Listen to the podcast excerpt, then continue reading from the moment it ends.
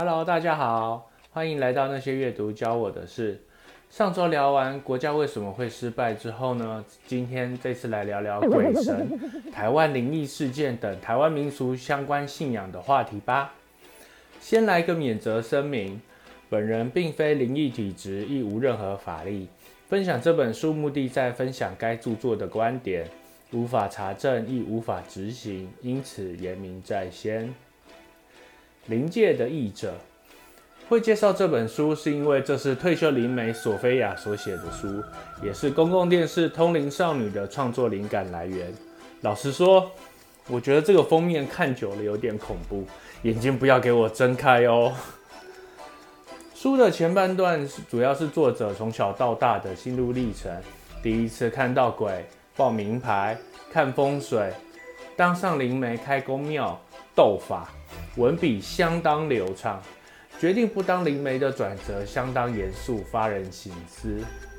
也有作者自我探索、自我揭露成为穆斯林的过程。书中有提到许多鬼才知道的问答题，相信能解答大家的疑惑。第一题：鬼月是不是鬼很多？农历七月俗称鬼月，道教称为中元节，佛教称盂兰盆节。但是对农历七月会不会看到更多鬼这件事，作者表示不会。农历七月鬼不会比较多，请大家放心。第二题，清明祭祖烧纸钱，真的是烧给自己的祖先？作者表示，事实上很难断定祖先是否收到自己烧的纸钱。爱祖先之前，请先爱父母，在世时好好孝敬双亲，表达孝心，不是更好吗？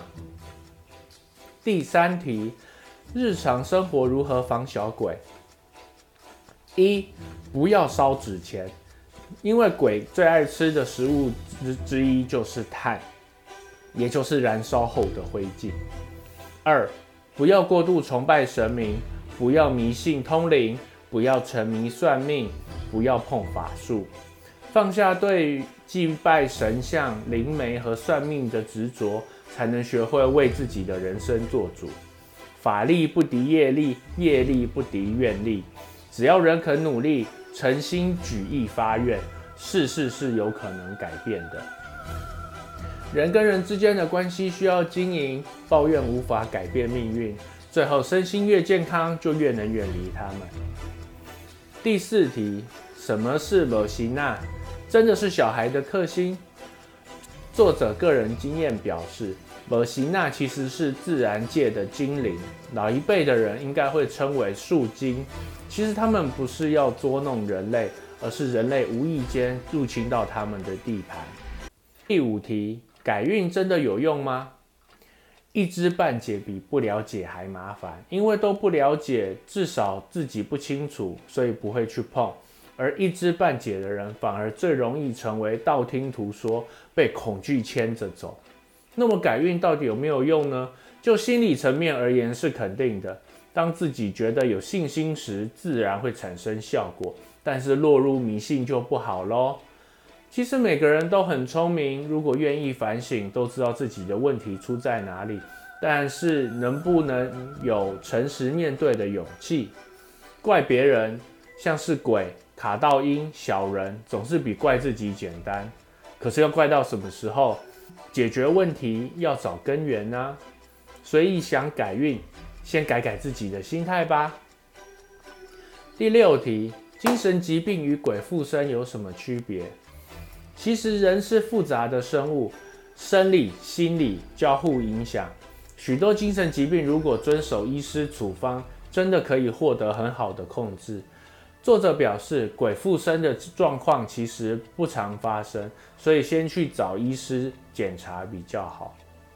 第七题，外国有没有鬼？当然有，差不多就是当地人的样子。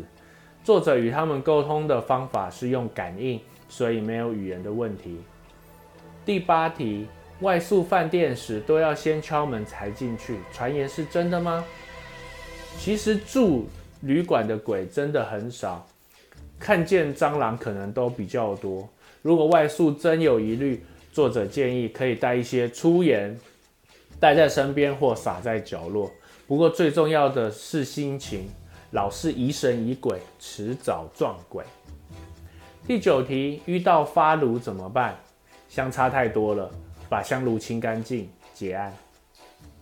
第十题，民间对去医院探病、丧事、法事多有忌讳，是否有其必要？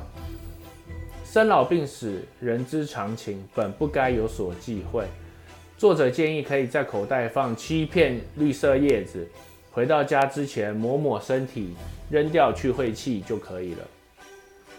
第十一题，搬家时要看时辰、拜土地公、得地柱等等规矩，是否有其必要？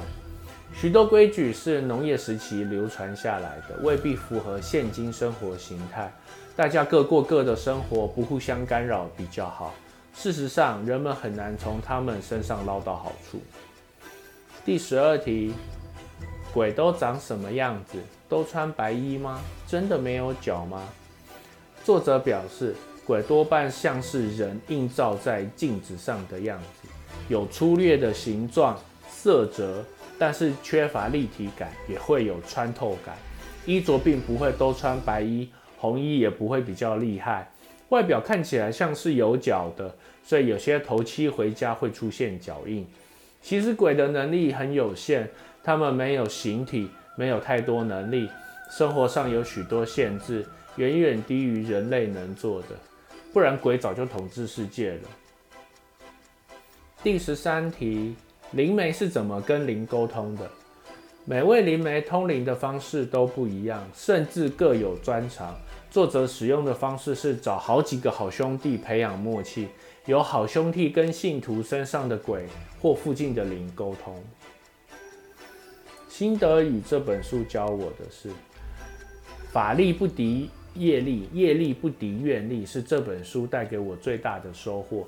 保持正念，保持身心健康，才是正确的处世之道。